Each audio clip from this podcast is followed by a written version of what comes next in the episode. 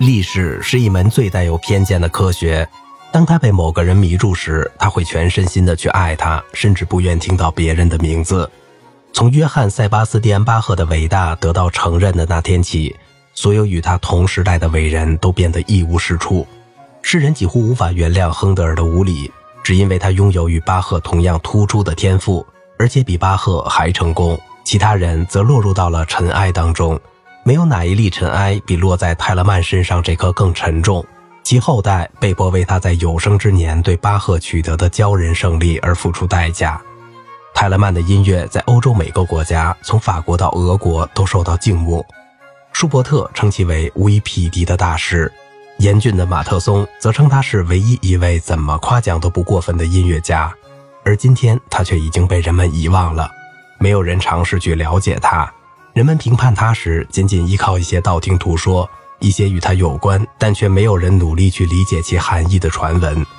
他已经被巴赫狂热的崇拜者如比特尔、沃尔夫拉姆，或是我们的朋友阿尔伯特史怀哲的虔诚的热情焚毁了。史怀哲没有意识到，巴赫曾经亲手改编了泰勒曼全部的康塔塔作品。他没有意识到这点是情有可原的。但是如果一个人崇拜巴赫，那么巴赫对泰勒曼有如此高的评价这一事实，足以引起他的反思。乔治·菲利普·泰勒曼于1681年3月14日出生于马德格堡，其祖父和父亲都是路德派的牧师。父亲去世时，他还不满四岁。从很小时起，泰勒曼就显示出对所有学科明显的天赋：希腊文、拉丁文、音乐。邻居们常听这个小家伙演奏而从中取乐。他能够演奏小提琴、奇特琴和长笛。他非常热爱德国诗歌。对于他那个时代的德国音乐家来说，这是一个不同寻常的特点。在他还很年轻时，是大学里最年轻的学生之一。他已经被圣咏队领唱，选作歌唱助教。他曾选修过一些古钢琴课，但是缺乏耐心。他的老师是一位风格略显陈旧的管风琴师。小泰勒曼并不尊重过去。他说：“最欢快的音乐已经在我的脑海中流淌。”经过两周的折磨，我离开了我的老师。从那时起，我就再也没有学到任何与音乐有关的东西。当然，他指的是没有从老师那里学到东西，因为他从书籍中自学到许多。泰勒曼开始谱曲时还不满十二岁，他辅助的那位领唱进行音乐创作。小泰勒曼偷偷看了他的乐谱，他常常想，创作出这样美好的作品是多么的光荣啊！于是，他也开始进行创作。但没有把这件事告诉任何人。他用一个笔名把乐曲交给这位领唱，很高兴听到此人的夸奖，更高兴听到作品在教堂甚至在街上被人演唱。他变得大胆起来。有一次，他看到一部歌剧的歌词，他为他配上了音乐。哦，太幸福了！这部歌剧在剧院上演，这位年轻的作曲家甚至扮演了其中一个角色。啊，我的歌剧为我的生活带来了怎样的暴风骤雨？他写道。成群的音乐反对者找到我的母亲，告诉她，如果再不禁止我接触音乐，我就会变成一个江湖术士、走钢丝演员、哑剧演员、猴子训练员等等。他们说到做到，拿走了我的乐谱、我的乐器，也就带走了我的半个生命。为了进一步惩罚他，泰勒曼被送到遥远的哈尔茨山中的策勒菲尔德的一所学校，他的几何成绩在这里很出众。但是音乐这个魔鬼没有放弃占有他的权利。碰巧有位要为一个山民洗床日创作一部康塔塔的老师病倒了，小泰勒曼利用了这次机会，他谱写了乐曲，并且指挥了乐队的演奏。当时他年仅十三岁，因为身材矮小，所以必须为他准备一个小凳子，让他站在上面，这样乐队的成员才会看见他。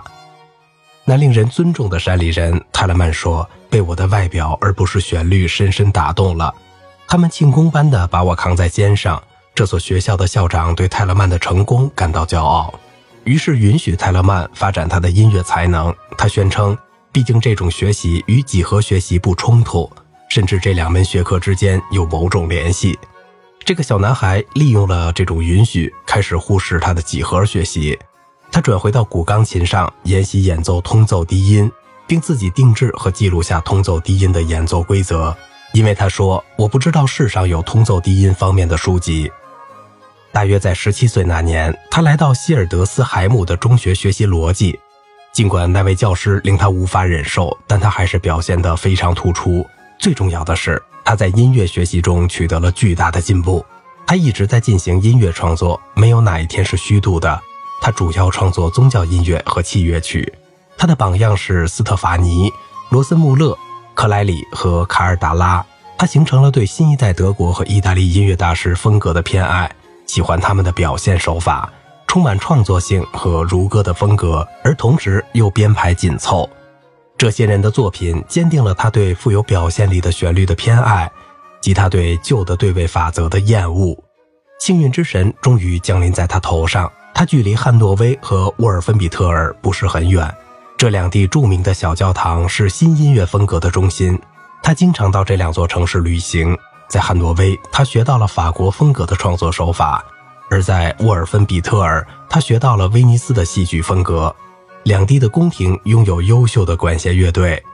泰勒曼热情地研究了不同乐器的特点。他说：“若不是我感到特别迫切想学各种乐器，除了古钢琴外，还有小提琴和长笛、双簧管、德国长笛、芦笛、古提琴等等，甚至低音古提琴和低音长号的话，我本该成为一名精湛的器乐大师。”这是现代音乐家的一个特点。作曲家不再寻求像巴赫和亨德尔那样只演奏一样乐器，他们分别演奏的是古钢琴和管风琴，并成为这种乐器精湛的演奏家，而是要掌握所有乐器的来龙去脉。